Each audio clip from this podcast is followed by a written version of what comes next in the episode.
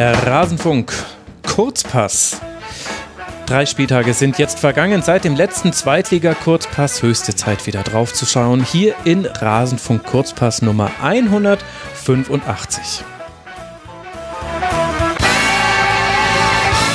Und zudem begrüße ich euch ganz herzlich. Mein Name ist Max Jakob Ost. Ich bin der Edgenetze auf Twitter. Und wie es inzwischen, ja, ich würde sagen, jetzt schon eine Tradition ist, habe ich wieder zwei Gäste hier. Ich begrüße. Es ist so schön, diese Stimmen wieder zu hören. Es sind so, also die Leute, die schon länger beim Rasenfunk mit dabei sind, die werden beide Gäste wiedererkennen. Zum einen Matthias Kneifel. Ihr kennt ihn vom Hoch- und Weit-Podcast. Ihr kennt ihn als Autor des Kickschuh-Blogs und auch als Autor unter anderem des Buches 111 Gründe, den SV Darmstadt 98 zu lieben. Und vielleicht habt ihr jetzt auch erraten, was einer der Schwerpunktvereine dieser Folge sein wird. Hallo Matthias. Servus, hallo zusammen. Hallo Max, danke für die Einladung. Ja, es ist sehr schön, dich mal wieder mit dabei zu haben. Ich habe jetzt gar nicht mehr nachgeguckt, wann du das letzte Mal hier warst. Aber das müsste 2016 zu Erstliga-Zeiten gewesen sein. Hei, hei, hei, hei, das ist echt Jetzt muss ich doch nachgucken. Also jetzt hast du mich herausgefordert. Das muss ich unbedingt überprüfen. Das wären ja fünf Jahre. 2017, im Juni 2017 warst du das letzte Mal hier. Ah, dann war es der Royal. Da war es royal. Ich habe hier noch deinen alten Twitter-Handle. Also das mhm. sind wirklich lange Zeiten und ich werde sofort mal nachgucken, wann wir das letzte Mal Florian Zenger hier hatten. Das war 2019 der Fall. Zum zweiten Mal hier. Hallo Flo von den Clubfans United. Bei der Nürnberger Zeitung kann man ihn lesen im Club-Podcast KDEP kann man ihn hören. Auf Twitter kann man ihm folgen als flo-zenger. Hallo Flo. Servus, danke für die Einladung. Ja, es wurde mal wieder allerhöchste Zeit, würde ich sagen. Wir wollen über die zweite Bundesliga sprechen. Wie wir das bisher so in den Kurzpässen gemacht haben, haben wir uns fast die Hälfte der Liga vorgenommen äh, und wir schauen ein bisschen, dass alle Vereine drankommen im Laufe der Folgen. Heute wollen wir über acht Vereine sprechen. Ich entschuldige mich jetzt schon bei all diejenigen, die Fans von Vereinen sind, die jetzt nicht vorkommen. Ich werde versuchen, dass die dann in den nächsten Ausgaben mal drankommen. Wir gehen die Tabelle von unten nach oben durch und Flo, du hattest als Idee, über die Aufsteiger zu sprechen und die mal ein bisschen in Vergleich zu setzen. Und da müssen wir, wenn wir be unten beginnen, beim FC Ingolstadt 04 anfangen, denn der ist Tabellen 18. nach elf Spieltagen, hat fünf Punkte, erst einmal gewonnen und erst sieben Tore nach elf Spielen erzielt. Ist das Teil des Problems von Ingolstadt? Rhetorische Frage. Das ist ein, eines der großen Probleme in Ingolstadt, dass die sich sehr, sehr schwer tun, nach vorne was zu bringen, sie sind ja dann so ein bisschen auch aufgestiegen, noch so mit äh, Stefan Kutschke als aggressive Leader vorne drin, als jemand, der dann auch mal für den Kopfball und so weiter gut ist. Und Kutschke ist jetzt erst eine Zeit lang ausgefallen und der halt, kommt halt auch so langsam in ein Alter, wo man sagt, naja, da ist für einen Stürmer vielleicht jetzt irgendwann dann mal Schluss und äh, das ist schon einer der Gründe, warum es nicht so läuft. Zum anderen sind sie auch ganz furchtbar in der ersten Halbzeit. Vor der Pause haben sie, glaube ich, erst ein Tor erzielt, wenn ich das richtig im Kopf habe. Also in der ersten Halbzeit nicht so viel zu erwarten beim FC Ingolstadt. Das ist äh, wirklich sehr wenig. Matthias, wie siehst du die bisherige Saison der Ingolstädter? Dass sie jetzt nicht hier brillieren, ist ja jetzt nicht auch komplett überraschend. Nee, also ich habe es noch vor Augen, als sie in Darmstadt äh, gastierten, da war Darmstadt auch äh, noch ziemlich in schwerem Fahrwasser gefangen und dann hat Darmstadt auch mit 6 zu 1 deutlich die Oberhand behalten, seinerzeit noch an der Seitenlinie Roberto Petzold. Ähm, da war schon einiges nicht so griffig und schlüssig. Also, dass sich ein Aufsteiger dann auswärts mal so überfahren lässt, ist jetzt nicht unbedingt außergewöhnlich, aber hat mich dann in der Deutlichkeit doch überrascht. Und jetzt hatten sie natürlich zuletzt auch so ein äh, ja, Sechs-Punkte-Spiel, wie man so schön sagt, in Aue, dass sie dann auch verloren haben, zum Schluss noch den Pfosten getroffen haben, aber da geht im Moment einfach ganz wenig auf. Also du hast die Parameter ja schon benannt. Ähm, ansonsten glaube ich, äh, kann Flo da noch ein bisschen was dazu ausführen, aber ich meine, sie hatten vor der Saison ausgegeben, dass sie eher versuchen, auch mit der Personalie Petzold auf dem Trainersessel eher ähm, auf junge Spieler zu setzen, die durchaus auch so ein bisschen aus der Umgebung kommen oder aus dem eigenen Unterbau. Und als dann der Saisonstart so ein bisschen ähm, schon in die Hose ging, haben sie ja nochmal ordentlich nachgelegt auf dem Transfermarkt. Und das geht im Moment aber auch noch nicht so richtig auf. Und sie haben, meine ich, auch einige Verletzte, das ist natürlich auch nicht so richtig zum Vorteil gereicht. Und wen ich aus eigenem Erleben auch noch kenne, ist der ähm, Innenverteidiger aus Dänemark. Ich meine, Paulsen hieß er. Mhm. Der dürfte den auch ähm, fehlen. Der ist nach Schweden gegangen und ich glaube, der war schon auch ein stabilisierender Faktor in der Elf. Also mit anderen Worten, sie sind aufgestiegen mit anderem Manager, mit anderem Trainer, haben dann im Sommer einiges auf links gebügelt, ähm, kommen aber nach wie vor nicht so richtig aus den Pötten. Das ist leider so zu konstatieren aus Ingolstädter Sicht. Ja, also um das äh, zu betonen, also man kann, ich habe mir mal rausgesucht, wie jetzt so die Altersverteilung bei denen ist und in Ingolstadt ist es so, also knapp 35 Prozent der Einsatzminuten gehen auf Spieler unter 23. Wenn man es auf unter 21 rechnet, sind es knapp 20 Prozent. Also es sind wirklich junge Spieler. Und auch der Punkt, den du anführst mit denen aus der Region. Also Ingolstadt ist der mit dem höchsten äh, Verein mit dem höchsten Anteil an Local Players in mhm. den Einsatzminuten. Das ist ungefähr ein Viertel der Minuten fällt auf Spieler, die unter diese Local Player Regelung fallen. Das heißt, also man sieht da schon das ganze Konzept, das dahinter ist. Es sind auch relativ wenig Neuzugänge, die, die auf Minuten kommen. Also auch da der Anteil ist relativ gering.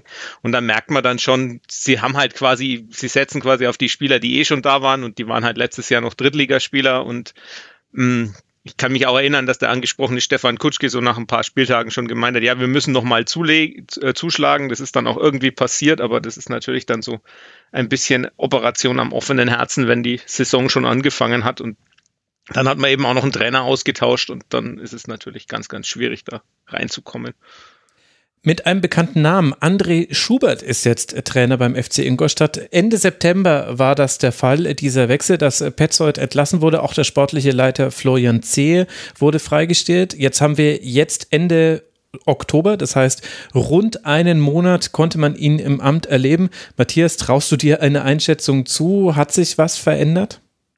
Traue ich mir tatsächlich schwer zu, das zu beantworten, aber was, glaube ich, sich wenig geändert hat, ist tendenziell dennoch, dass sie in diversen Parametern in der Tabelle unten drin hängen. Also nicht nur jetzt ähm, mit den Punkten, die auf dem grünen Rasen zu erzielen waren, sondern auch ähm, was zum Beispiel das Passspiel anbetrifft oder auch einfach die Spiele, äh, die Tore aus dem Spiel heraus. Da tut sich einfach ganz, ganz wenig. Fünf Stück nur. Bei mhm. sieben erzielten Toren ist das jetzt auch nicht weiter verwunderlich, aber da scheint es ja doch einfach an dem Konzept zu mangeln, wie man äh, in sehr gute Abschlusssituationen kommt. Und wenn jetzt auch am Wochenende sich noch mit Eckhard Ayensa ein für meine Begriffe wichtiger Spieler mit einem äh, Schlüsselbeinbruch verabschiedet, dann heißt es erstmal nichts Gutes. Also ich denke, das sind ähm, viele, viele Zeichen, die mit dem bestehenden Personal jetzt, glaube ich, erstmal ein ziemlich gehöriger äh, Kraftakt erfordern, da was ins, ins Positive zu verkehren. Also er kann ja jetzt auch die Transferpolitik, die vor seiner Zeit getätigt war, nicht umkehren. Deshalb, äh, puh, wird, wird schon ein ordentliches Brett, das er da zu bohren hat.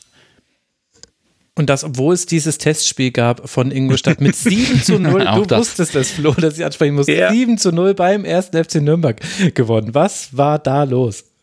Was war da los, ja? Also das Spiel hat natürlich, also Robert Klaus, der Nürnberger Trainer, sagt er dann, wenn man ihn darauf anspricht, auch das Spiel hat eine Geschichte und es hat natürlich eine Geschichte. Also es ging schon so los, dass Ingolstadt halt im Spiel war. Die Spieler wollten sich wahrscheinlich äh, André Schubert auch zeigen und das Spiel war vormittags um elf und äh, er hat so ein bisschen das, man hatte so ein bisschen das Gefühl, die, die Clubspieler waren so der Meinung, naja, jetzt müssen wir halt da raus und ein bisschen kicken. Und das war von der Einstellung her tatsächlich, also ich spreche ungern von Einstellungen im Fußball, weil ich das für ein äh, etwas ausgelutschtes Topos halte und das auch ein bisschen übertrieben finde, aber in dem Fall stimmt's schon. Also man war halt einfach nicht völlig da und dann spielt, läuft das Spiel so vor sich hin und dann steht es 3-0 und dann gibt es eine rote Karte, also in einem Testspiel, weil Fabian Nürnberger einfach jemanden die Beine wegzieht, der ihm gerade einen Ball abgenommen hat, also voll reinhaut, völlig zu Recht auch, hat dann eher noch Glück, dass er nicht für, die, äh, für den ähm, normalen Ligabetrieb gesperrt wird.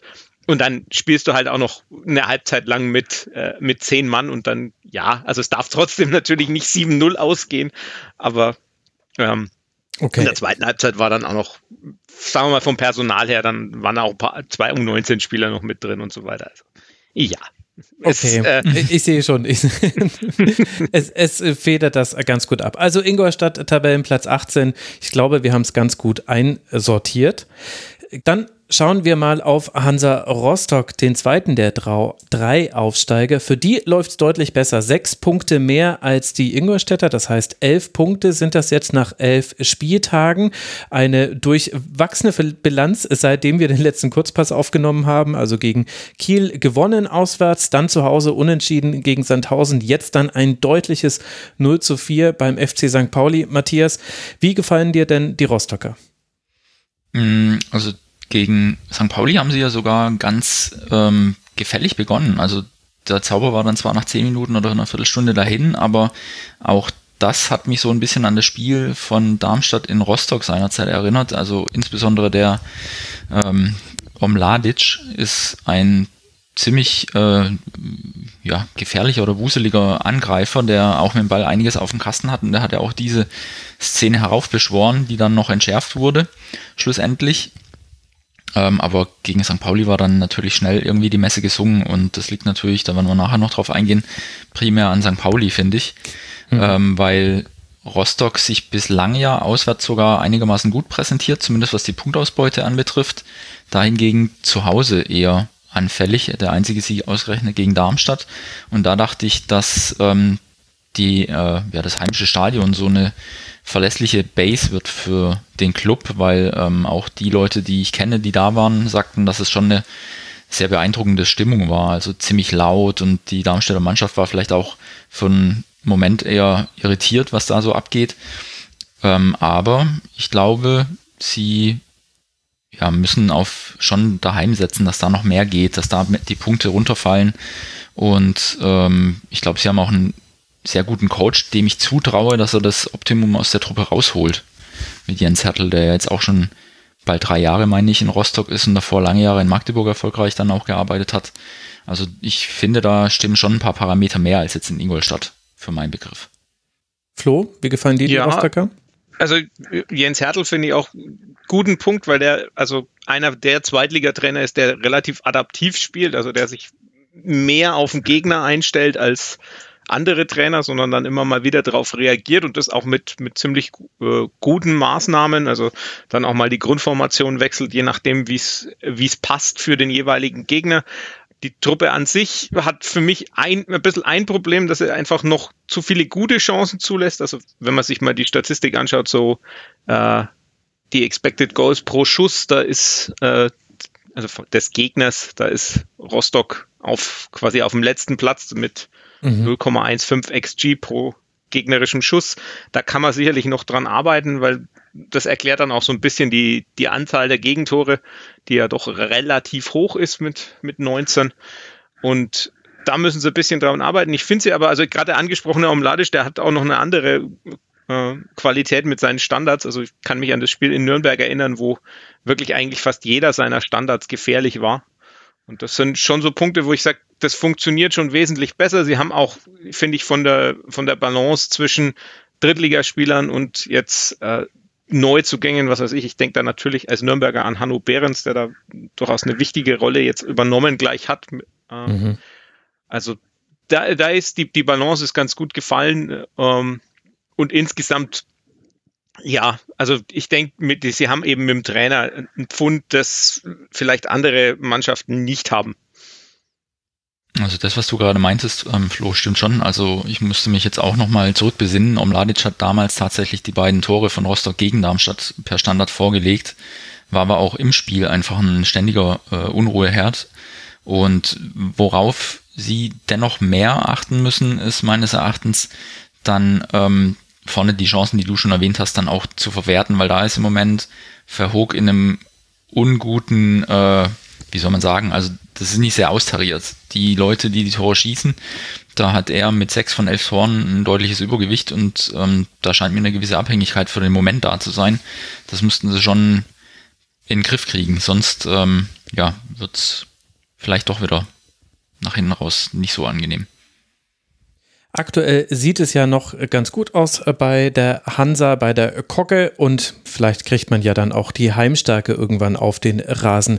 Bleibt noch Dynamo Dresden, die aktuell einen Platz vor Hansa liegen, allerdings zwei Punkte mehr haben. 13 Punkte hat Dresden, obwohl Flo die letzten drei Spiele alles andere als erfolgreich verlaufen sind. Die hat man alle drei verloren. Man könnte allerdings jetzt auch sehr richtigerweise anführen, auch gegen Gegner eines anderen Kalibers. Also jetzt zuletzt auf Schalke 0 zu 3 verloren, dann gegen den ersten FC Nürnberg zu Hause mit 0 zu 1 verloren und gegen St. Pauli mit 0 zu 3 verloren. Das waren jetzt natürlich auch alles Gegner aus dem oberen Tabellendrittel. Wie gefällt dir denn das, was Dresden macht? Ja, die sind von der Herangehensweise halt dann so ein bisschen anders. Also die äh, sind so, dass sie sagen, ja, also es ist uns relativ egal, wenn wir den Ball halt auch mal verlieren. Wir wollen schnell nach vorne gehen. Ähm, und das sieht man halt dann auch. Also viele Ballverluste, aber eben auch viele dann Balleroberungen relativ früh. Also Alexander Schmidt spielt da durchaus ein System, wo ich sage, ähm, das ist zumindest ambitioniert, das, aber man erkennt eine Handschrift und deshalb gefällt mir das eigentlich ganz gut. Also ich mag das immer, wenn man, wenn man zumindest sieht, äh, was so die Idee ist und was die, was die Mannschaft vorhat. Mhm. Ähm, ich fand es auch gegen, gegen den Club durchaus so, dass man sagt, ja, das Spiel müssen sie nicht unbedingt verlieren. Matthias, wie gefällt dir Dresden? Hm, das Spiel jetzt am Wochenende gegen Schalke fand ich ganz ansehnlich, vor allem in der zweiten Hälfte. Da hätte durchaus der Ausgleich auch fallen können, wenn ähm, der Keeper von Schalke nicht so gut pariert hätte nach dem einen Standard. Deshalb ähm, sind sie da deutlich unter Wert geschlagen worden für meinen Begriff. Ich glaube, zum Schluss war sogar auf Sky zu sehen, dass ähm, der Expected Goals Wert pro Dresden ausgeschlagen hätte bei dem Spiel, was bei einem 0 zu 3 eher hm. merkwürdig erscheint. Aber ja, Simon Terodde in der gegnerischen Mannschaft ist dann vielleicht ja. eine Erklärung. das stimmt. Ähm, und zwei Standards, klar. Aber im Endeffekt fand ich den Auftritt ähm, überraschend gut. Nichtsdestotrotz. Also da scheint es nach wie vor zu stimmen im Team. Du hast ja schon angemerkt, das waren jetzt drei andere Kaliber, auf die sie zuletzt getroffen waren. Und da gehe ich jetzt erstmal mit einem, klar, für Dresden-Fans eher blöden Gefühl aus der Geschichte raus, aber ich fand das doch einen mutmachenden Auftritt. Jetzt sollen sie sich nur nicht entmutigen lassen, aber der gute Stadt hilft ihnen nach wie vor und mhm. ich glaube, gegen die Mannschaften, gegen die sie zuletzt verloren haben, kann man verlieren. Also da würde ich jetzt äh, nach wie vor sagen, alles, äh, alles drin ist mit Abstand die offensiv stärkste Mannschaft der drei, die wir jetzt angeguckt haben. Das meine ich jetzt nicht nur wegen der Tore, die man mehr erzielt hat als die anderen beiden, sondern auch einfach, wenn man sich die Produktion der Schüsse anguckt. Da liegt Dresden auf Platz 9 in der zweiten Liga, jetzt nur eben nach Schüssen. Rostock auf Platz 16, Ingolstadt auf Platz 17. Also da gibt es einen deutlichen Unterschied. Aber Flo, in der Defensive auch ein bisschen. Du hast vorhin schon die Expected Goals bei gegnerischen Schüssen angesprochen im äh, Bereich der Rostocker. Bei Dresden scheint mir das auch noch so ein Thema zu sein, dass man offen hin nach beiden Seiten ist. Wenn du jetzt die drei Aufsteiger nebeneinander stellst, wo würdest du sagen, wessen Spielidee hat die größten Chancen in dieser zweiten Liga?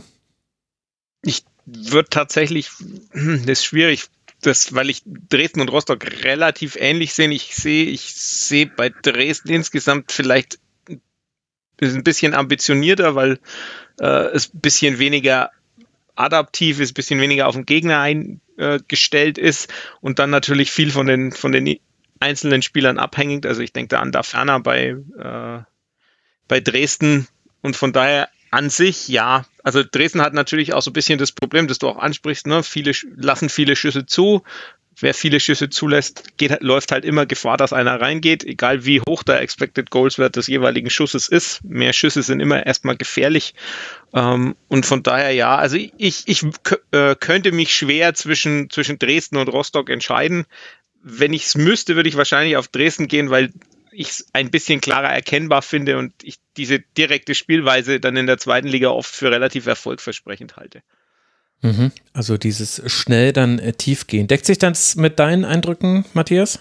Hm, vielleicht kann man noch sagen, dass Dresden ja ähm, jetzt längst nicht so lange weg war vom Fenster wie, wie Rostock. Für die ist der Aufstieg in die zweite Liga natürlich irgendwie wieder Neuland. Die waren ja doch einige Zeit in der dritten Liga gefangen und Dresden, wir erinnern uns, hatte ja seinerzeit diesen Corona-Abstieg, nenne ich es jetzt mal, als sie auf der äh, Zielgeraden sehr viele Spiele in kurzer Zeit hatten. Und deshalb war das vielleicht eher ein, eine Reparatur eines Unfalls, dieser Abstieg. Und den haben sie in einer Saison schnell hingekriegt, zwar auch mit einem Trainerwechsel. Aber vielleicht sind sie im Vergleich zu den anderen beiden oder zumindest zu Rostock-Aufsteigern dann doch nochmal in einer anderen Situation.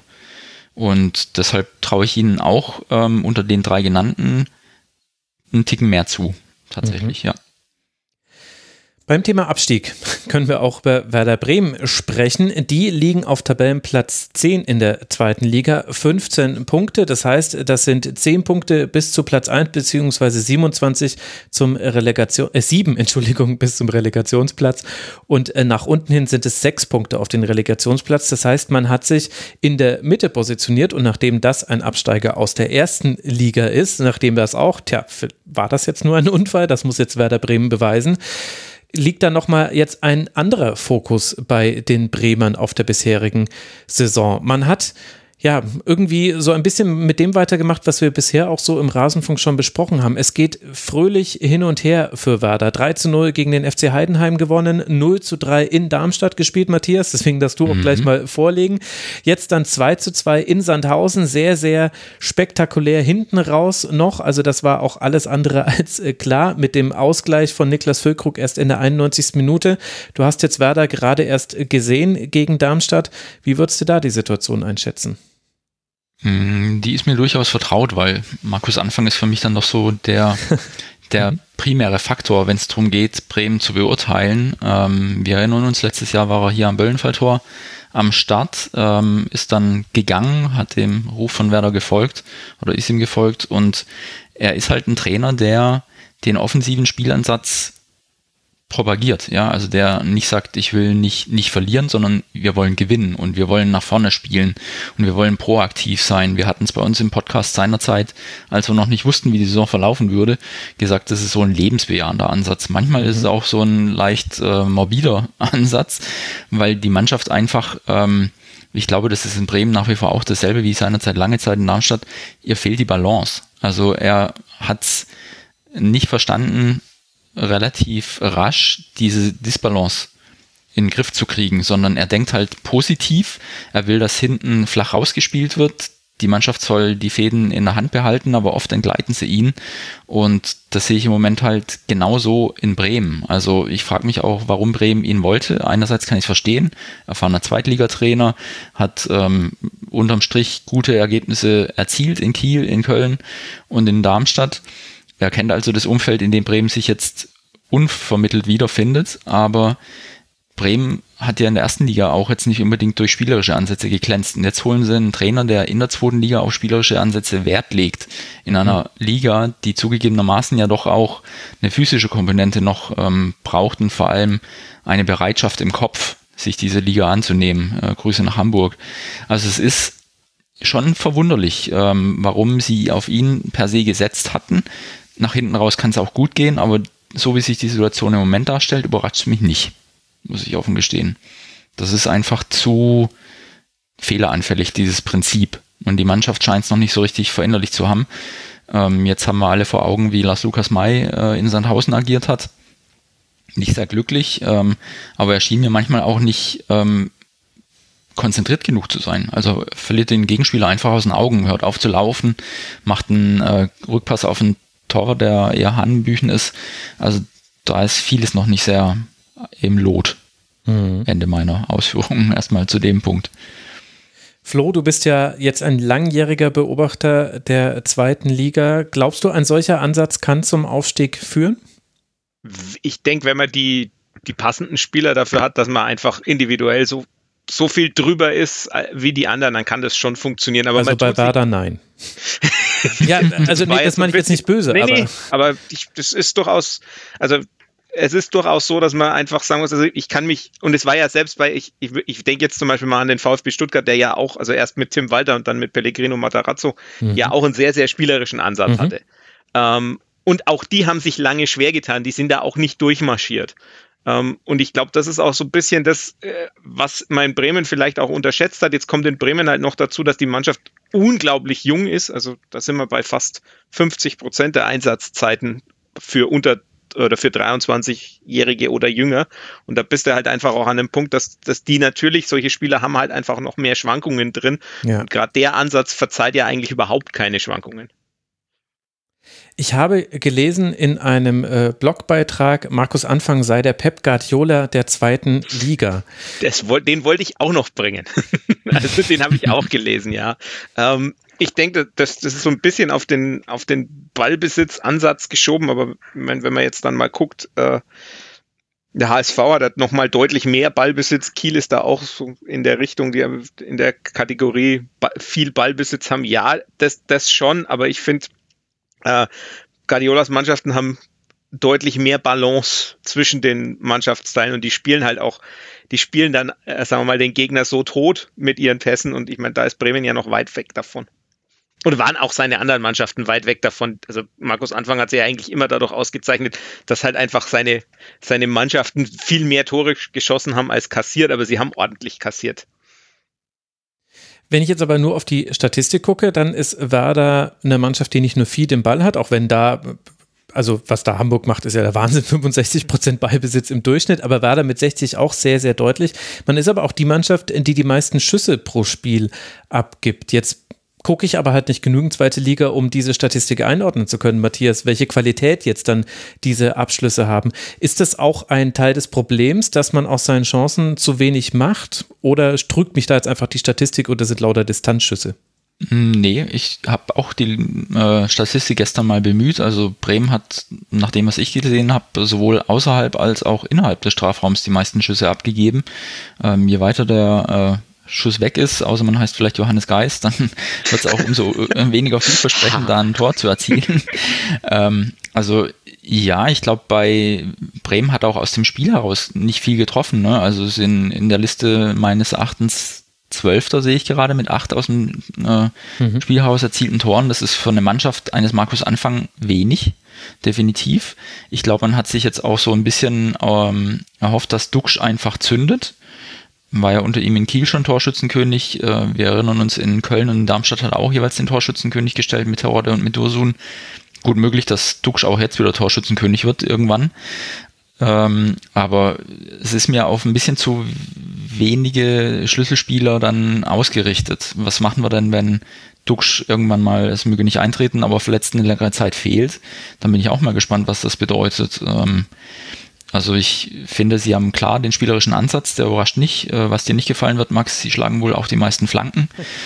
ähm, das ist noch nicht so richtig eingeschwungen. Also Von die Mannschaft, Pep die braucht Guardiola der zweiten Liga. Also jetzt ist ich glaube, die Mannschaft braucht einfach noch eine, eine Weile, um das zu verinnerlichen, was Markus Anfang von ihnen will. Also er hat auch in Darmstadt gesagt, äh, er will einfach schön spielen, er will erfolgreich spielen, er will Spieler weiterentwickeln. Das war so seine Drei-Säulen-Theorie.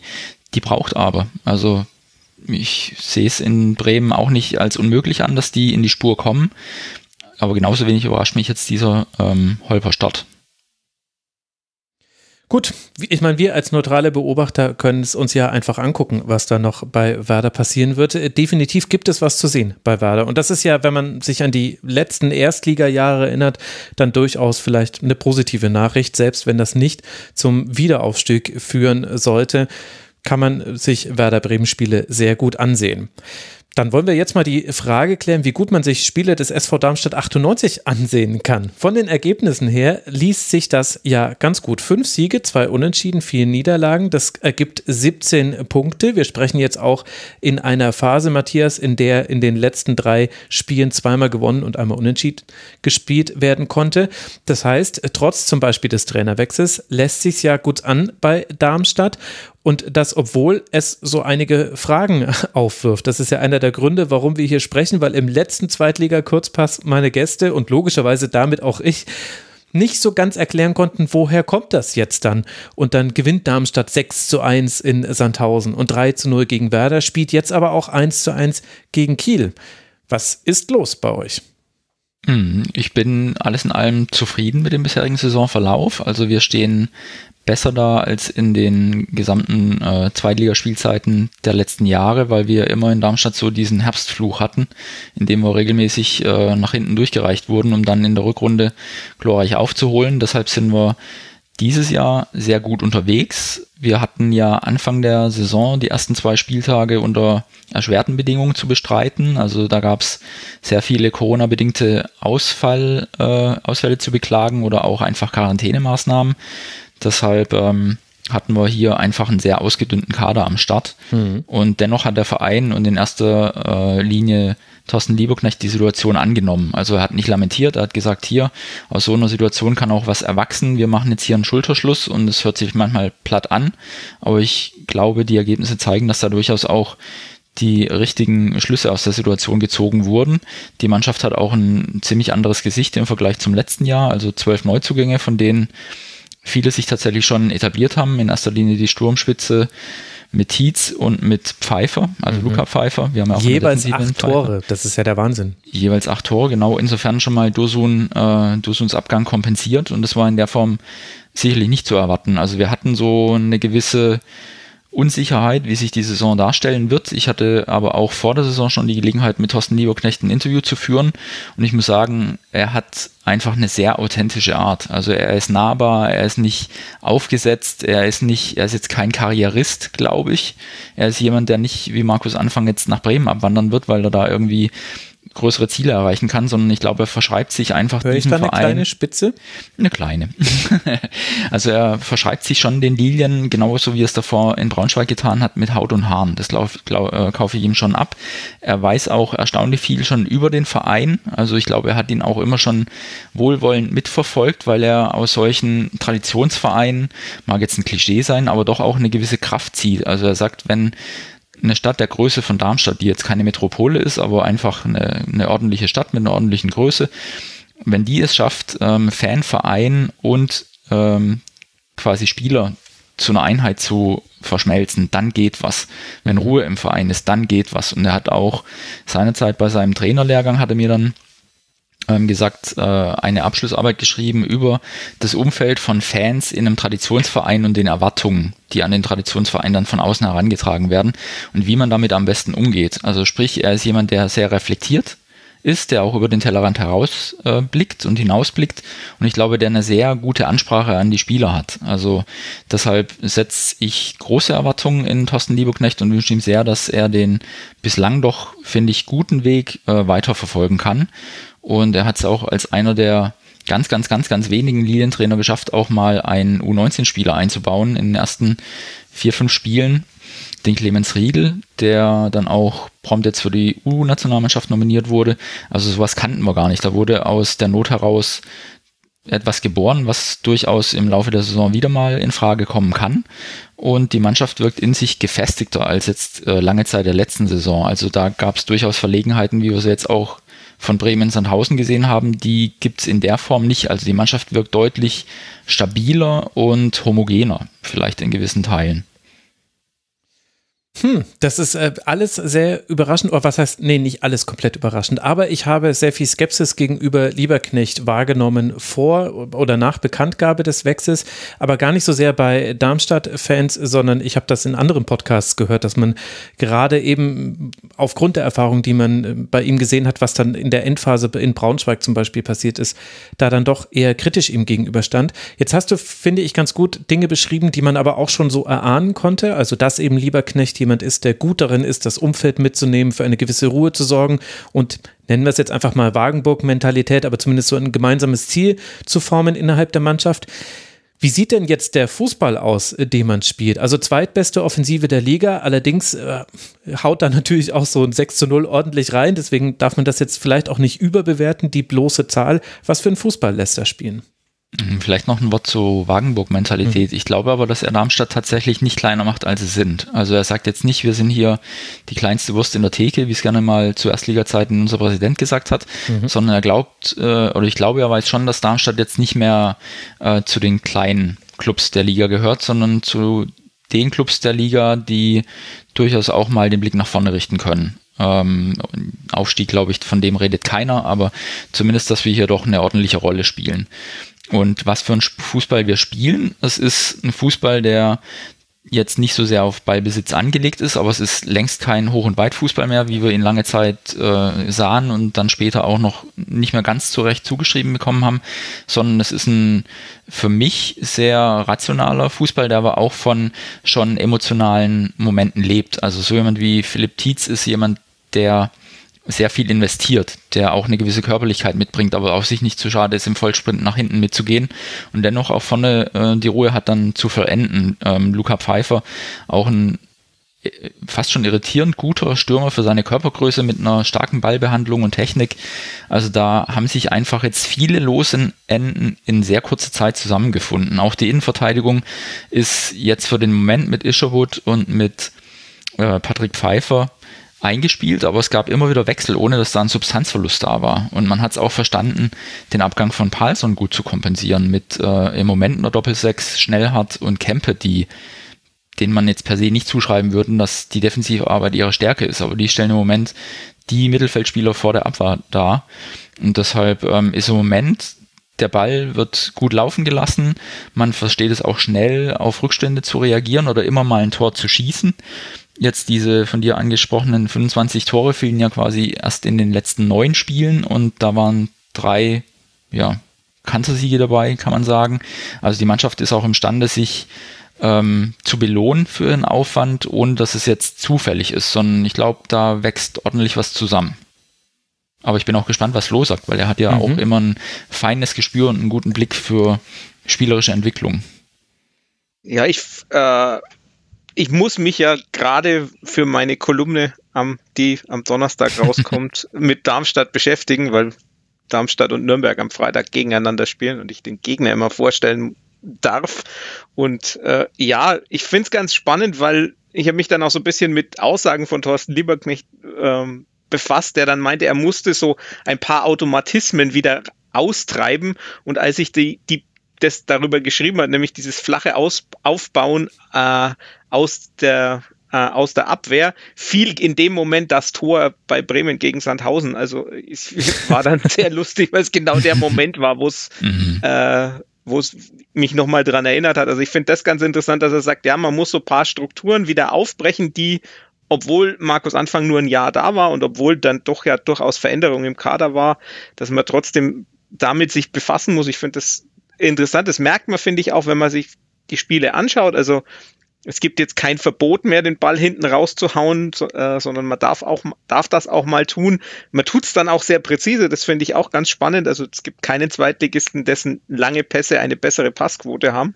Also da ist dann durchaus auch was da und die die angesprochenen beiden Offensiven sind natürlich also sind natürlich ein Pfund und sind natürlich auch äh, sehr, sehr spannend, weil die auch gut miteinander harmonieren und halt auch voneinander leben. Und das ist was, was ich, was man ja bei, bei Sturmduos äh, gerade also wenn wir jetzt dann zum Beispiel zum FCN kommen, äh, noch nicht immer so hat, da wird viel vorne experimentiert, mhm. wen man denn jetzt da einsetzt. Aber die zwei, die funktionieren ziemlich, ziemlich gut miteinander. Das ist das eine und das andere. Ich finde schon auch so, ich meine, Kempe ist ja auch jemand, der, den ich in Nürnberg mal ein Jahr erlebt habe und ich finde, äh, die, der Kempe, der da ein Jahr in Nürnberg gespielt hat, hat mit dem Kempe in Darmstadt nicht so wahnsinnig viel zu tun, weil der in Darmstadt schon irgendwie wahrscheinlich liegt es dran, dass er sich wohlfühlt oder sonst irgendwas, aber der ist ja doch also sehr gefährlich in dem, wie er, aufbaut, also sowohl aus dem Spiel raus als auch mit seinen Standards. Das passt tatsächlich noch zu, zu zwei Zahlen, dass äh, Darmstadt aus dem Spiel heraus jetzt schon 16 Tore geschossen hat. Das wäre Rang 3 in der Tabelle und nach Standards 6. Das wäre Rang 2. Also in beiden Parametern durchaus gefährlich und vielleicht dann auch ein bisschen schlechter auszurechnen für den Gegner. Und wenige Flanken. Also die zwei ja, das, das, ich, das ist mir auch aufgefallen beim Vorbereiten, dass also Darmstadt die Mannschaft mit den wenigsten überhaupt ist. Das müsste Max ja gefallen. So grundsätzlich, äh, generell äh, habe ich ja nichts gegen jede Flanke, aber manche Flanken sind mir so ein bisschen suspekt. Schlecht vorbereitete Flanken. Welche Rolle spielt denn dann die spielen denn dann noch Spieler im Kader, wie eben zum Beispiel Fabian Holland, der ja einer derjenigen ist, der jetzt am längsten mit dabei ist, zur Saison 2015, 2016 gekommen, ist ja auch der Kapitän, denn es braucht ja auch so ein bisschen ein Gerüst und du hast jetzt, glaube ich, die spielerisch wichtigen Spieler schon genannt. Ist er dann derjenige, der das Ganze zusammenhält? Wie sieht da die Kaderstruktur aus? Das ist auch sehr interessant. Also er ist jetzt, glaube ich, langsam in den Top Ten der ähm, der Spieler angekommen bei Darmstadt, die die meisten Spiele haben. Mhm. Und er spielt ja linker Verteidiger, aber ähm, als ich dann ein paar Spiele, also die Spiele miterlebt habe, habe ich mich an einen Ausspruch auch von Thorsten Lieberknecht erinnert aus dem Interview, als er meinte, ähm, er stellt Spieler auch schon mal gerne ein bisschen unorthodox auf. Und Fabian Holland hat diese Saison auch schon phasenweise linkes Mittelfeld gespielt und findet sich obwohl er linker Verteidiger ist, wie jetzt auch in Kiel, phasenweise im Zentrum vom 16er hält er sich da auf. Und das ist, er kriegt enorme Freiheiten und er nutzt sie auch besser als bislang, wahrscheinlich, weil dann doch äh, Trainer wie Dirk Schuster oder auch Dimitrios Kamatsus gesagt haben, du hältst deine Seite, ja, und siehst zu, dass da nichts passiert. Aber er hat für meine Begriffe schon auch deutlich zugelegt, was das Spielverständnis anbetrifft, auch die Ballverarbeitung. Der ist schon fast ein universell einsetzbarer Linksverteidiger geworden, der sich auch mit Karic gut ähm, ergänzt. Die bilden so eine linke Flanke. Karic wurde aus Österreich verpflichtet und sollte eigentlich so das Backup für Holland sein, aber mittlerweile spielen sie oft genug ähm, zeitgleich und der eine dann vorgezogen, der andere hinten dran. Also Holland kann mittlerweile sehr viel ausüben auf dem Platz und bietet eine enorme Konstante auf alle Fälle. Und er mit, mit Kempes sind tatsächlich so die letzten Überbleibenden der, der Erstligaphase und äh, bilden dahingehend sicherlich innerhalb der Mannschaft äh, schon auch die Platzhirsche. Mhm. Ja, Sollte er noch alle 23 Spiele machen, dann würde er in der Rangliste der Rekordspieler bis auf Rang 6, klettern und folgende Menschen überholen: Wilhelm Huxhorn, Freddy Hess, oh. Gerhard Kleppinger und Raphael Sanchez.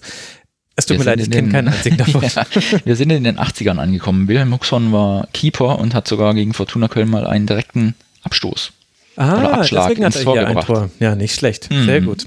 Aber Kleppinger ist doch Trainer Sandhausen. in Sandhausen, ne? Genau, Oder? der wurde ja mit Kulowitz jetzt abgelöst, aber ist nach wie vor in Sandhausen. Ja, ist auch hier in Darmstadt ein Spieler oder eine ehemalige Lilie mit einem guten Klang, hat auch Darmstadt in schlechten Zeiten an der Seitenlinie gecoacht. Ja, hat noch einen guten guten Ruf hierzulande. Leumund. Ein Thema möchte ich mit dir noch kurz besprechen, bevor wir dann auf den ersten FC Nürnberg mal ausführlicher blicken. Und zwar war ja das Bölle, das Stadion am Böllenfalltor immer ein großes Thema, äh, wegen seines Charmes, äh, aber auch wegen seiner Restaurationsbedürftigkeit, wegen die DFL-Auflagen. Jetzt ist da endlich Bewegung reingekommen und ich hatte immer den Eindruck, auch schon in der Erstligasaison, in der das Thema halt am medial lautesten verhandelt wurde in Deutschland, dass es so eine zwiegespaltene Beziehung der Fans zu diesem Umbau gab, weil man einerseits, äh, also mal abgesehen von irgendwelchen Gängelungen durch die DFL, dass äh, man ein Dach brauchen würde und so weiter, äh, weil ja mit diesem Stadion auch viel der erfolgreichen Zeiten verknüpft sind und ich hatte immer so ein bisschen das Gefühl, es gäbe die Angst, da könne man was verlieren, wenn es jetzt dann doch eben ein in Anführungszeichen normales Fußballstadion werden würde. Wie ist denn da der Stand? Ähm, das Stadion hat jetzt tatsächlich einen grundlegend anderen Charakter eingenommen. Also die Gegengerade ist eine zweirangige, ausgewachsene Gegengerade geworden. Ähm, hinter den Toren stehen solche Stahlrohrkonstruktionen, die da auch stehen bleiben werden und die Haupttribüne nimmt Gestalt an, die wird dann nach dieser Saison auch bezogen werden können und damit ist das Böllenfalltor sicherlich nicht mehr zu erkennen. Mhm. Die Leute, die es noch zu Erstliga-Zeiten kennengelernt haben. Ähm, ja, es war ein großes Thema in Darmstadt. Ich glaube, viele, viele Fans ähm, sind sehr, sehr froh, dass der Standort erhalten blieb, weil es waren auch Abwanderungsgedanken durchgespielt worden. Die kamen dann aus diversen Gründen nicht zustande. Ähm, und jetzt sind wir nach wie vor am Böllen-Falltor und in diesem Jahr seit 100 Jahren. Also das ist schon ein sehr, sehr traditioneller Ground und das ist es schon wert, da zu bleiben. Und jetzt mit äh, verändertem Gesicht, aber auch ich habe den Eindruck, die Fans nehmen den Umbau gut an. Also es ist doch nochmal von der Lautstärke was anderes, wenn du einfach ein Dach über dir hast, ähm, als zuvor. Und ich mache da durchaus ein klein wenig Wehmut, aber auch enorme Vorfreude fest, ähm, wie das Stadion dann schlussendlich mal Gestalt annehmen wird. Wir haben ja auch noch so ein paar Marotten wie die Dugena-Uhr, die in den 70er Jahren erstellt wurde oder errichtet wurde. Ähm, die schon seit wahrscheinlich in Betriebnahme nicht geht, aber sie wird ihr Revival erleben in einer Ecke des Stadions, weil die Ecken bleiben offen. Das hat dann so einen englischen Charme. Das war auch ein Fanwunsch. Mhm. Und diese Dugena-Uhr, ähm, also ein alteingesessenes Darmstädter Unternehmen, das es in der Form längst nicht mehr gibt, die wird sich wiederfinden und wer in Zukunft äh, oder spätestens nächste Saison ein Spiel am Böllenfalltor sieht, der dürfte sie in einer Ecke erspähen. Sehr gut. Es gab ja auch tatsächlich erst eine Heimniederlage in der Heimtabelle auf Rang 4. Vier Siege bei 14 zu 3 Toren und eben nur diese eine Niederlage. Also da scheint noch was vom Mythos geblieben zu sein vom Bölle. Genau, das erste Spiel, das war die Niederlage Corona um Toast mit äh, ja, einer 0 zu 2 gegen Regensburg. Da konnte man schon erahnen, wo die Reise hingeht für Regensburg. Also nicht wirklich, aber Chapeau auch an der Stelle, dass die sich so da oben festsetzen. Wisst ihr denn, wer auf Rang 3 der Heimtabelle liegt? Da, ich höre es klicken im Hintergrund, das zählt nicht. Der erste FC Nürnberg. Ja, wenn du so fragst, muss es ja der Club genau, sein. Genau, der ist tatsächlich zu Hause noch ungeschlagen, gemeinsam mit dem HSV Jan, Jan Regensburg und dem FC St. Pauli vor allem, der alle seine sechs Heimspiele gewinnen konnte. Die Mannschaft, die eben zu Hause noch nicht verlieren konnte. Das ist das nächste Thema, Team, über das wir sprechen wollen. Der Club liegt auch in der Tabelle generell auf Rang 4, 21 Punkte. Das heißt, man ist direkt dran an Schalke und Regensburg mit 22 Punkten und auch St. Pauli mit 25 Punkten. Ist nicht so weit entfernt. Flo, was läuft gerade gut beim Club, dass man so gut in der Tabelle dasteht? Man kann einfach nicht verlieren.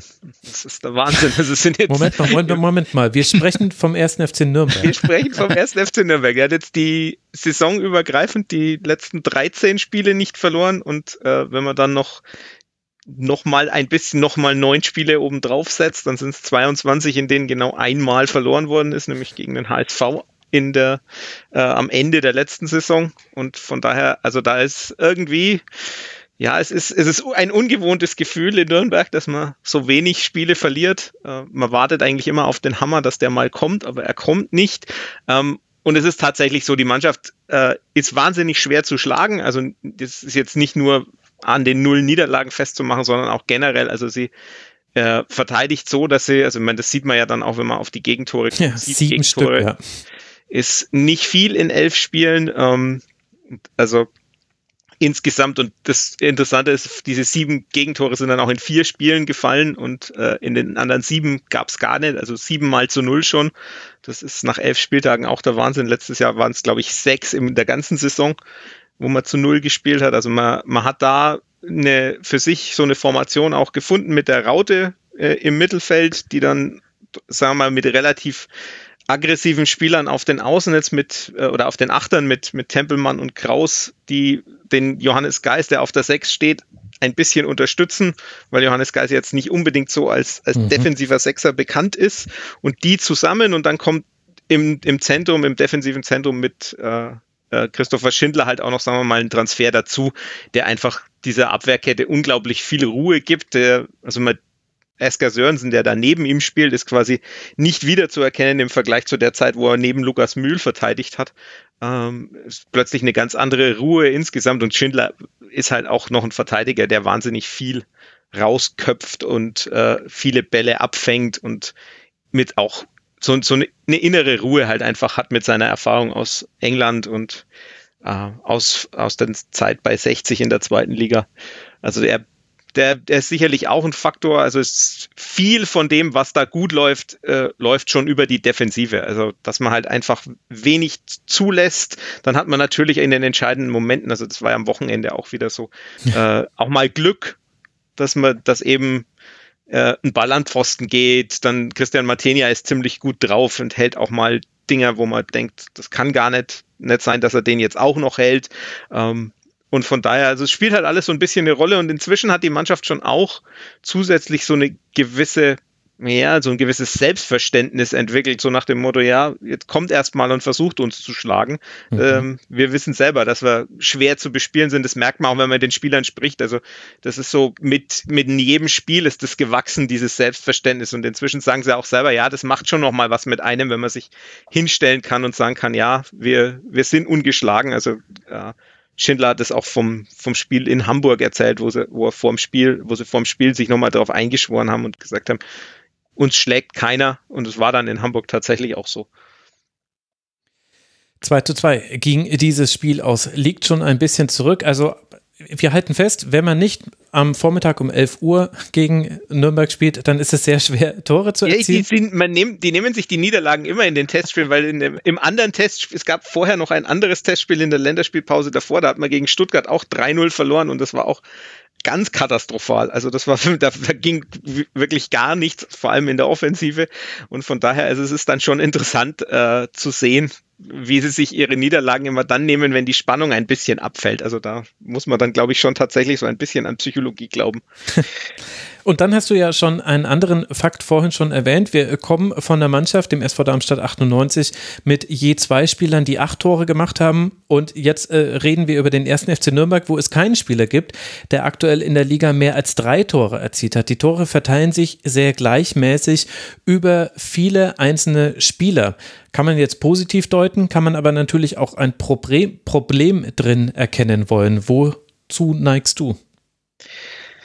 Ja, ich, ich denke, es ist, äh, es zeigt schon so ein bisschen den, den gesamtmannschaftlichen Ansatz, ja, dass jeder in der Lage ist, so ein, so ein Ding zu machen. Also von den von Enrico Valentini bis äh, bis Erik Schurrer noch vorne drin. Aber es zeigt natürlich auch, dass noch so jemand fehlt, der das hat man ja letztes Jahr so ein bisschen gehabt mit Manuel Scheffler, der vorne drin war, der relativ viele Tore gemacht hat. Das ist aber jetzt eben bisschen mehr verteilt, auch weil man eben im Sturm so die Minuten etwas mehr verteilt äh, oder verteilt hat und dann im Sturm jetzt mom momentan auf äh, Schuranov und Dovedan weitgehend setzt, wo man sagt, mit Dovedan ist auch ein Spieler, der sich bisschen mehr fallen lässt, der nicht so in Tornähe spielt. Ähm, von daher, es ist, ja, ich würde schon sagen, dass es noch so fehlt, um so ganz vorne reinzukommen. Es liegt auch bisschen halt dran, dass ne, wenn Mats Möller-Deli keine Ideen hat, dann werden die Stürmer vorne halt gar nicht gefüttert. Und von daher, da, da geht schon noch mehr nach oben. Ich meine, man sieht es ja auch, 16 geschossene Tore ist jetzt nicht so wahnsinnig viel. Mhm.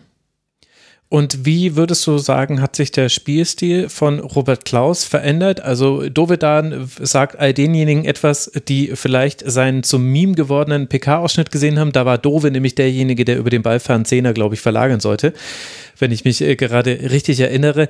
Äh, aber ohne jetzt quasi diese alte Debatte nochmal aufbrechen zu wollen. Aber da ist er, glaube ich, vielen zum ersten Mal über den Weg gelaufen als ein moderner Trainer mit eigenem, sehr taktisch geprägten Vokabular. Ihm zur Seite steht er mit Dieter Hecking als Sportdirektor, jemand, der sehr, sehr viel Erfahrung mitbringt, auch auf der Trainerbank ganz lange gesessen ist. Welche Entwicklung hat denn auch Robert Klaus als Trainer und mit ihm dann die Mannschaft genommen? Den ballfernen Zehner gibt es nicht mehr.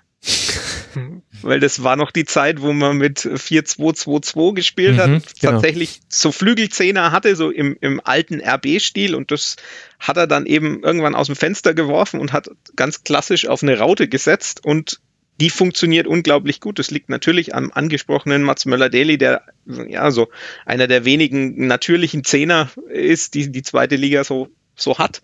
Ähm, zum anderen aber eben auch an diesen beiden schon erwähnten Achtern. Also momentan ist das Lino Tempelmann, das war letztes Jahr noch Fabian Nürnberger und auf der anderen Seite eben Tom Kraus, der äh, nochmal einen wahnsinnigen Schritt gemacht hat, der Leihgabe von RB Leipzig, der im nächsten Sommer dann normalerweise wieder weg sein dürfte, der halt sehr aggressiv auch in die Zweikämpfe geht, aber trotzdem eine Dynamik nach vorne hat.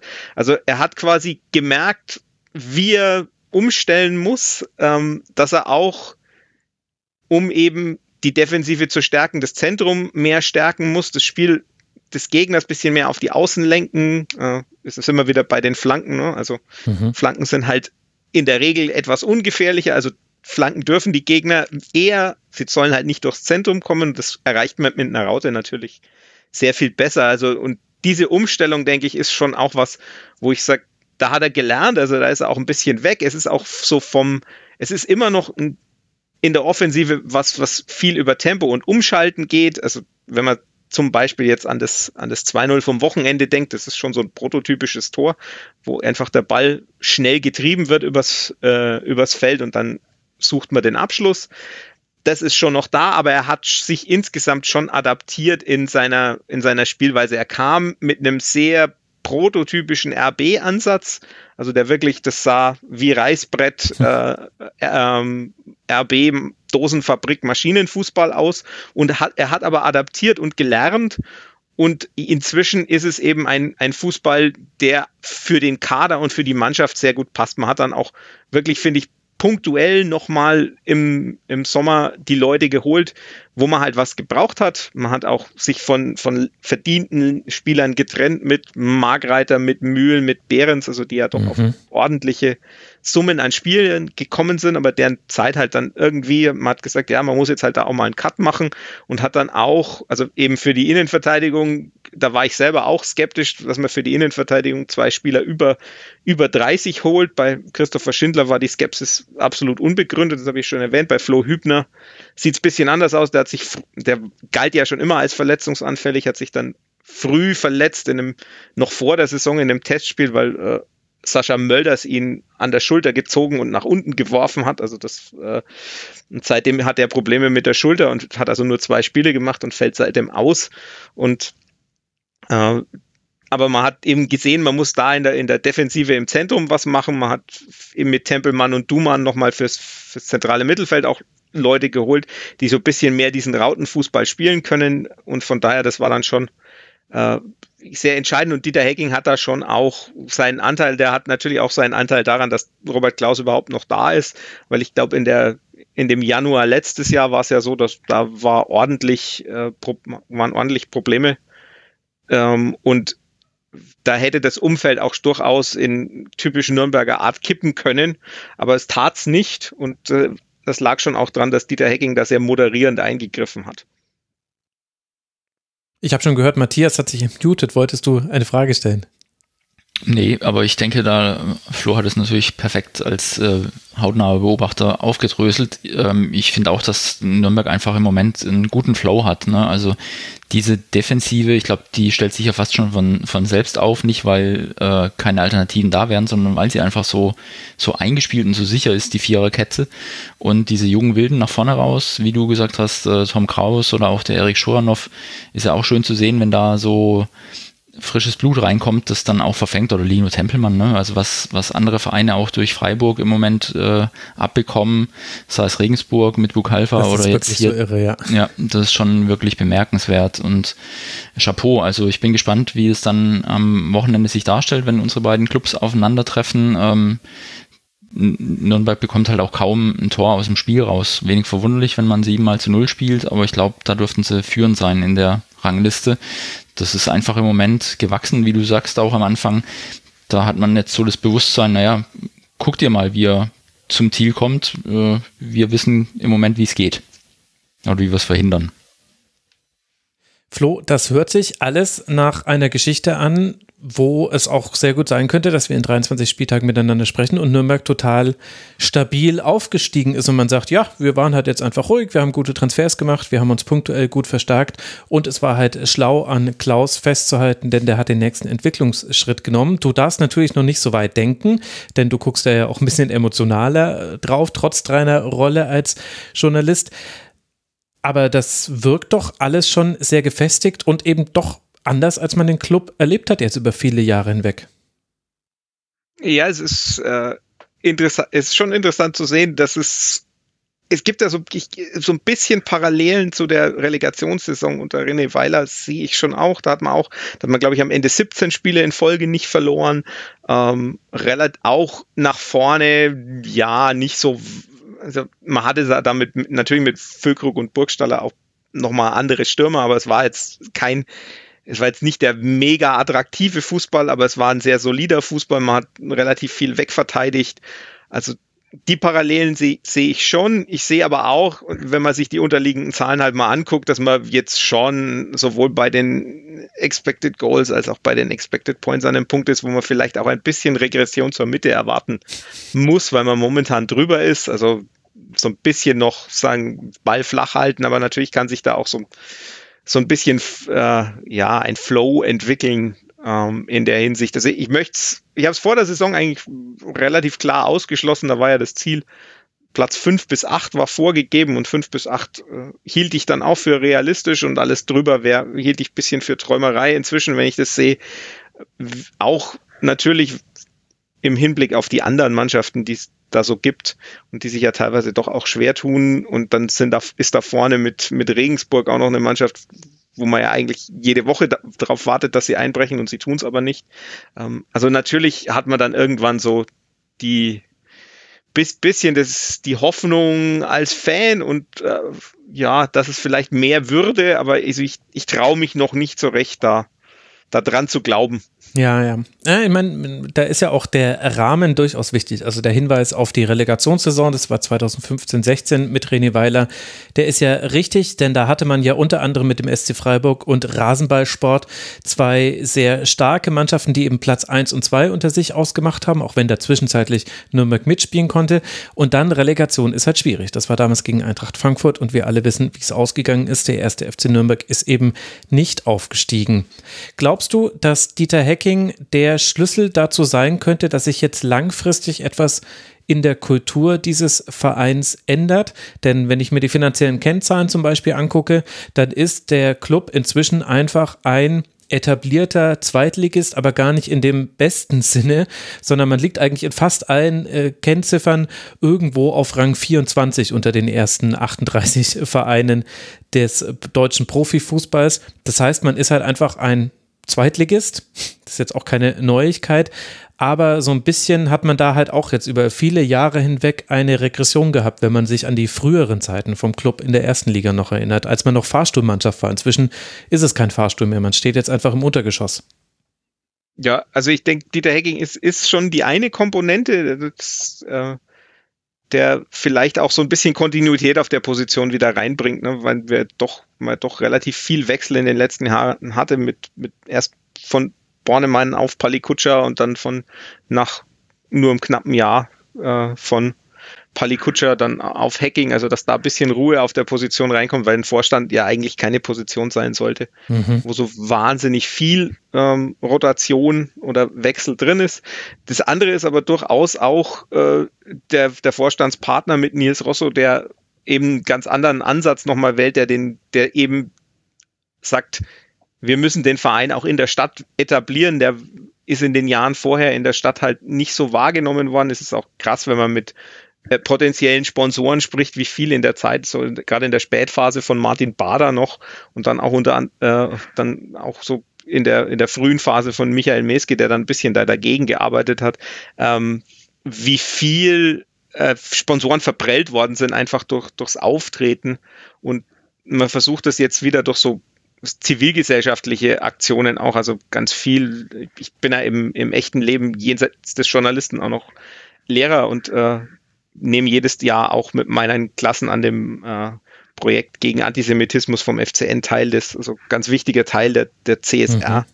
Maßnahmen des FCN ist und da gibt es eben noch ganz viel andere, also die es gibt eine Aktion, die nennt sich Spielräume, da werden dann äh, irgendwie Spielplätze wieder neu aufgebaut, es wird aufgeräumt, ähm, der, der Raum von der Nürnberger Tafel ist äh, renoviert worden mit Hilfe des FCN. Also man versucht so den Ansatz der, des Etablierens äh, des Vereins in der Zivilgesellschaft auch nochmal. Ich glaube, das ist fast, fast genauso wichtig, weil halt einfach die, die Stadt wieder mitgenommen werden will und auch muss, mhm. um bisschen davon wegzukommen, von dem, was gerade, also da, da muss man in die Baderzeit zurückgehen, vor allem was da viel kaputt gemacht worden ist, auch, dass man sich eben so ein bisschen da in der Hinsicht abgeschottet hat das finde ich funktioniert ziemlich gut. Also man begegnet so dem FCN an, an ganz vielen Stellen im, im normalen Leben jetzt auch wieder. Also ich musste jetzt gerade äh, einen Zettel von meiner Tochter unterschreiben, dass wenn der FCN in der ersten, die ist in der ersten Klasse, wenn der zu Besuch kommt, dass sie fotografiert werden darf und äh, auf die Homepage oder in, auf den Facebook auftritt, dass das Foto dann darf. Also man merkt es dann auch an so Kleinigkeiten, dass der FCN halt wieder versucht, mehr reinzukommen. Und das ist, denke ich, fast genauso wichtig wie, wie das, der sportliche Teil, weil dann eben auch so der Verein an sich wieder mehr ins Bewusstsein der, der Leute kommt. Ja, ja, spannender Punkt. Der Club war ja einer der ersten Vereine in der zweiten Liga, definitiv. Ich glaube aber auch äh, ligaweit im deutschen Profifußball, der eben eine eigene CSR-Abteilung eingerichtet hat. Also Corporate, Corporate Social Responsibility ist die ist äh, der Name zur Abkürzung. Das heißt, es geht eben einfach um die gesellschaftliche Verantwortung, die man als Verein hat. Das kann auch viel PR sein, aber du hast jetzt einige Aktionen genannt und da waren jetzt gar nicht alle Dinge mit dabei. Also man hat sich ja auch den ökologischen, ökologischen Schutz des Klimas auf die Fahnen äh, geschrieben. Äh, will jetzt hier nicht äh, jede kleine Aktion hier nennen, aber das ist schon wirklich interessant, dass der Club da weiter ist als ganz viele andere Fußballvereine und meinem Blick von außen nach und das scheint es jetzt zu bestätigen, eben nicht nur um sich selbst ein gutes Image zu geben, sondern eben um viele Dinge im Kleinen zu bewegen, weil das eben auch positiv am Club haften bleibt. Und das macht was mit der Verwurzelung in der Region. Spannender Ansatz. Dann lasst uns noch über zwei weitere Vereine sprechen. Bei Regensburg, da hat sich vom Spielerischen her jetzt nicht so viel verändert. Deswegen wollen wir mal noch auf Schalke 04 und auf den FC St. Pauli gucken. Platz 3 und Platz 1 in der aktuellen Tabelle. Matthias, lass mal mit Schalke beginnen. Die kommen so langsam richtig ins Laufen. So macht es zumindest den Eindruck, haben sich immer mehr jetzt in diese zweite Liga reingebissen und liegen jetzt eben auf diesem dritten Tabellenplatz mit 22 Punkten, konnten jetzt auch wieder gewinnen. Das war jetzt dann schon der vierte Sieg in Folge in der Liga. Was funktioniert denn gerade bei Schalke jenseits von Terodde, was vorher noch nicht funktioniert hat? Hm, vielleicht war es ja mit der Torwartwechsel, äh, dass Fährmann rausrotierte und dafür Freisel rein. Mhm. Freisel kennen wir noch aus Sandhäusner Zeiten. Ich habe den damals schon als sehr selbstbewussten und ehrgeizigen Vertreter seiner Zunft äh, gemeint kennengelernt zu haben. Also er ist schon einer, der, glaube ich, die Chance, die er jetzt bekommen hat, äh, nur zu willig ergreift und der auch dann ein paar Mal seine Flugkünste unter Beweis gestellt hat. Ähm, aber an und für sich, glaube ich, Schalke hatte lange genug Zeit, sich auf die zweite Liga vorzubereiten, hat sich auch, finde ich, mit äh, wichtigen Personalien da verstärkt und scheint jetzt im Moment einfach auch so gefestigt zu sein. Also das wurde nach dem Spiel gegen Dresden ja auch der Teamgedanke immer wieder heraufbeschworen und sie haben sich als Einheit ähm, dargestellt oder vorgestellt und da glaube ich, äh, mit den Ergebnissen wächst so ein gewisses Selbstverständnis heran. Und äh, mich hat jetzt am Samstag eher Dresden überrascht in der Herangehensweise und in der Art, wie sie gespielt haben. Zwar ohne jeglichen Ertrag, aber Schalke hat dann auch gewusst, okay, wir kriegen vielleicht nochmal eine Chance, dann machen wir einen Deckel drauf und so war es dann tatsächlich. Und gerade der Auverjan ist ja schon sehr auffällig, finde ich. Das war ein vielleicht äh, nicht minder wichtiger mhm. Neuzugang. Also hat, glaube ich, bislang in der, im, im Liga-Vergleich die die meisten, lass mich mal kurz gucken, bevor ich da Quatsch erzähle, die meisten Schlüsselpässe, die meisten Flanken und hat jetzt auch schon sechs Vorlagen mit mhm. den zwei von, vom Wochenende. Also der scheint ja auch die Situation mit Haut und Haaren anzunehmen in dem Club.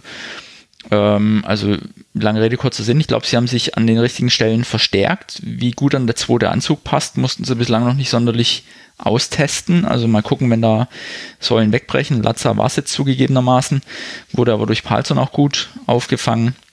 Ähm, mal gucken, wenn sie richtig gefordert werden, ob da nochmal was ins Wangen gerät. Aber für den Moment wirkt es sehr in sich äh, überzeugt, sehr ehrgeizig und ja, im Vergleich zu, zu Bremen, die wir vorhin besprochen hatten, erstmal auf dem richtigen Weg auch auswärts sehr stabil. Der FC Schalke 04 in der Auswärtstabelle Rang 2 mit vier Siegen und nur einer Niederlage bei 8 zu 4 Toren.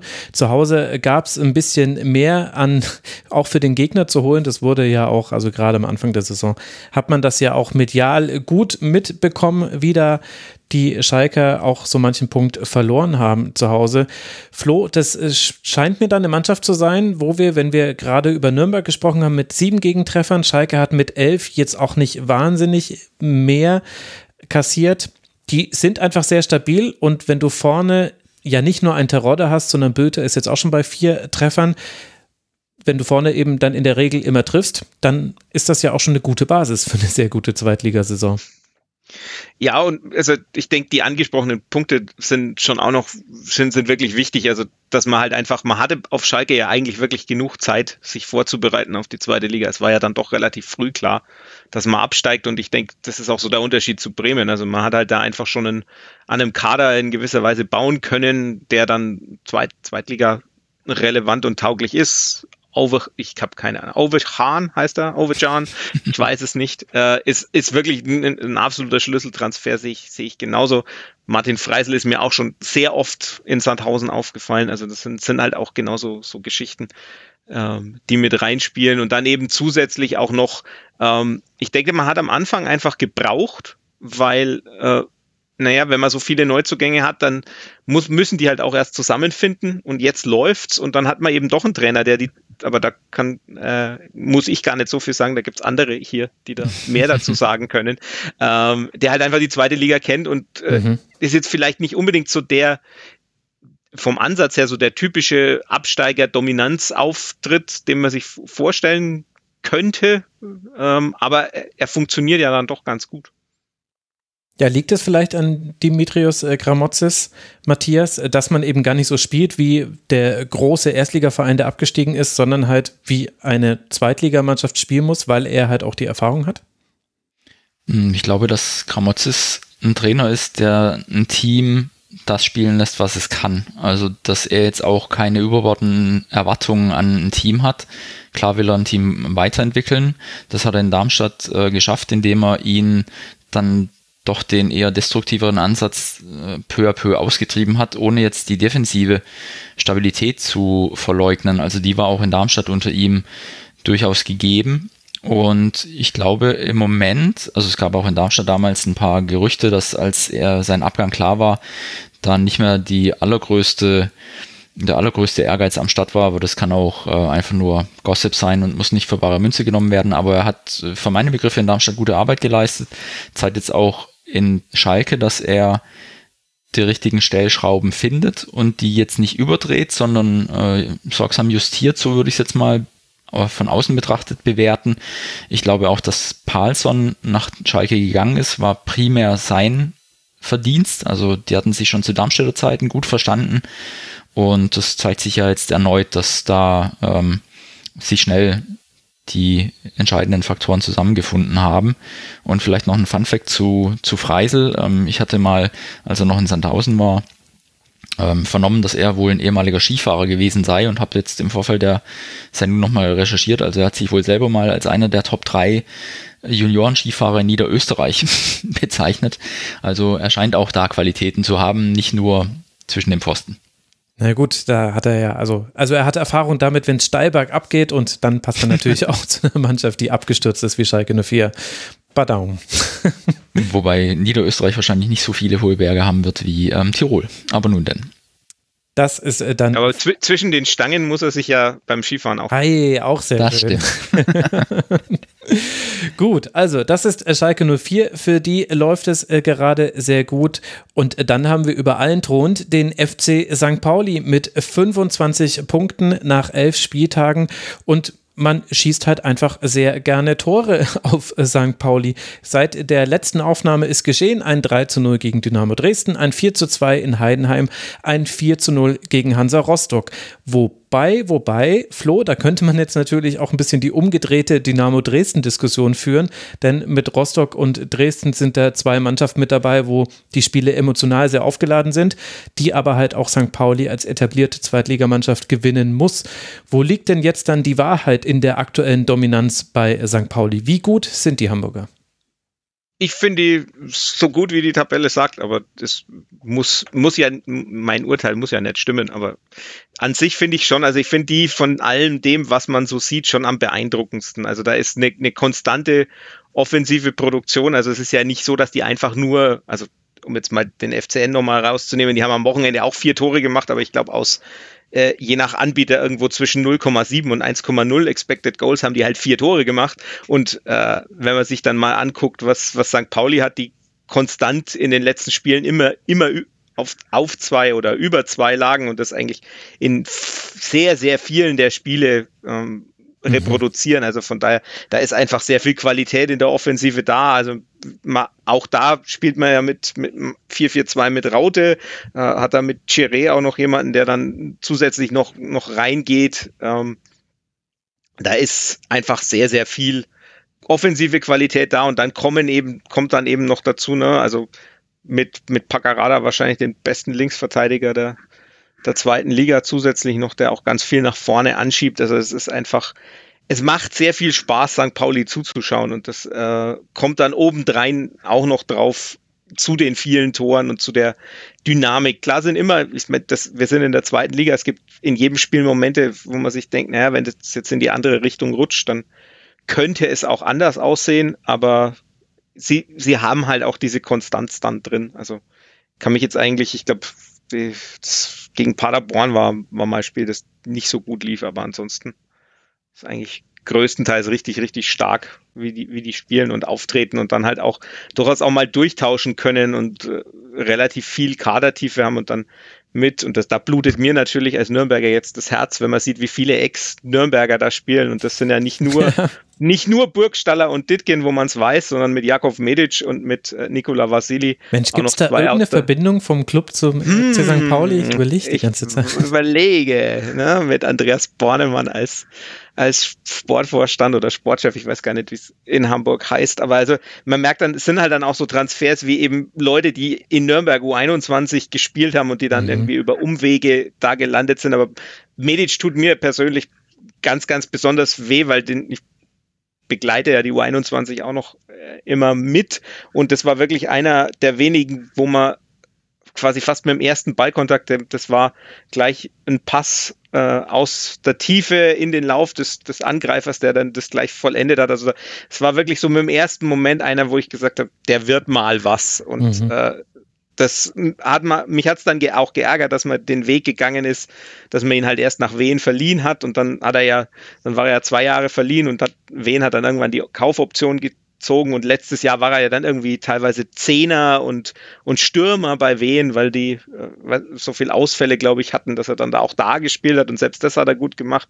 Also das ist, denke ich, schon so ein Schlüsseltransfer und Vasili ist auch ein sehr, sehr solider äh, Torwart, der dann über sehr viele Umwege, ja, der kam ja aus der Ukraine, mhm. ähm, dann in, bei St. Pauli gelandet ist. Aber da ist, da ist viel gut äh, beim Einkaufen passiert. Also Andreas Bornemann hat da halt, sagen wir mal, seine Verbindungen spielen lassen. Er ist jetzt auch nicht derjenige, der wahnsinnig viel, also im Gegensatz zum Beispiel zu, zu Darmstadt, ja jetzt viel auf Datenscouting und so weiter setzt. Also das ist ja ein Ansatz, oder auch Dieter Hecking macht das nicht. Also das ist ja eher noch so ein Netzwerken und wir schauen, wen wir kennen, aber das hat er eben sehr, sehr gut gemacht. Da war jetzt sehr viel Lob mit dabei. Matthias, was willst du ergänzen? Also gefällt mir auch sehr gut. Ähm, Gerade das, das Spiel haben wir ja noch vom Wochenende vor Augen, das 4 zu 0 gegen, hm. gegen Rostock, das war ja phasenweise in Rausch gespielt. Also wirklich Hut ab, da geht einiges auf derzeit. Cheré auch hervorragend, spielt er jetzt mittlerweile auch in der ghanaischen Nationalmannschaft. Ähm, mit, mit Burgstaller eine gute Kombi vorne drin. Ähm, mit Marcel Hartl haben sie sich jetzt fast noch die garantierte Aufstiegspersonalie äh, geholt, der zuletzt mit äh, Bielefeld und Union hochgegangen ist. Den muss man auch erstmal anziehen. Und wenn wir uns aber zurückerinnern, also zu Beginn des Jahres, wir hatten ja eigentlich keine kurze, äh, keine Winterpause durch die Corona-bedingte äh, Spätansetzung der Saison. Da war St. Pauli, ich habe nochmal nachgeschaut, mit neun Punkten auf Rang 17 und seither haben sie 64 Punkte geholt. Also das ist schon wirklich ein unfassbarer Lauf, ohne dass man jetzt ähm, den Coach ausgetauscht hätte. Ne? Timo Schulz mhm. ist jetzt in seine zweite Saison gegangen und scheint ja warum auch immer, einen wahnsinnigen Turnaround herbeigeführt zu haben.